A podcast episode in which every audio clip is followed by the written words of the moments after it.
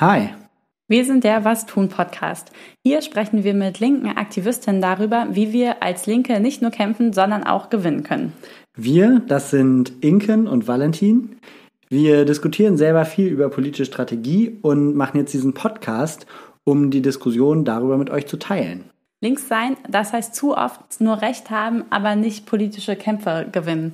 Und wir sprechen hier im Podcast immer wieder mit Aktivistinnen, die in Kampagnen organisiert sind oder in der Bewegung aktiv sind und die dabei besonders erfolgreich sind. Genau, weil unsere Frage ist letztendlich in diesem Podcast, was können wir von diesen Leuten lernen und was kann man praktisch vielleicht auch einfach in anderen Zusammenhängen wieder anwenden? Wo kann man sich was abschauen?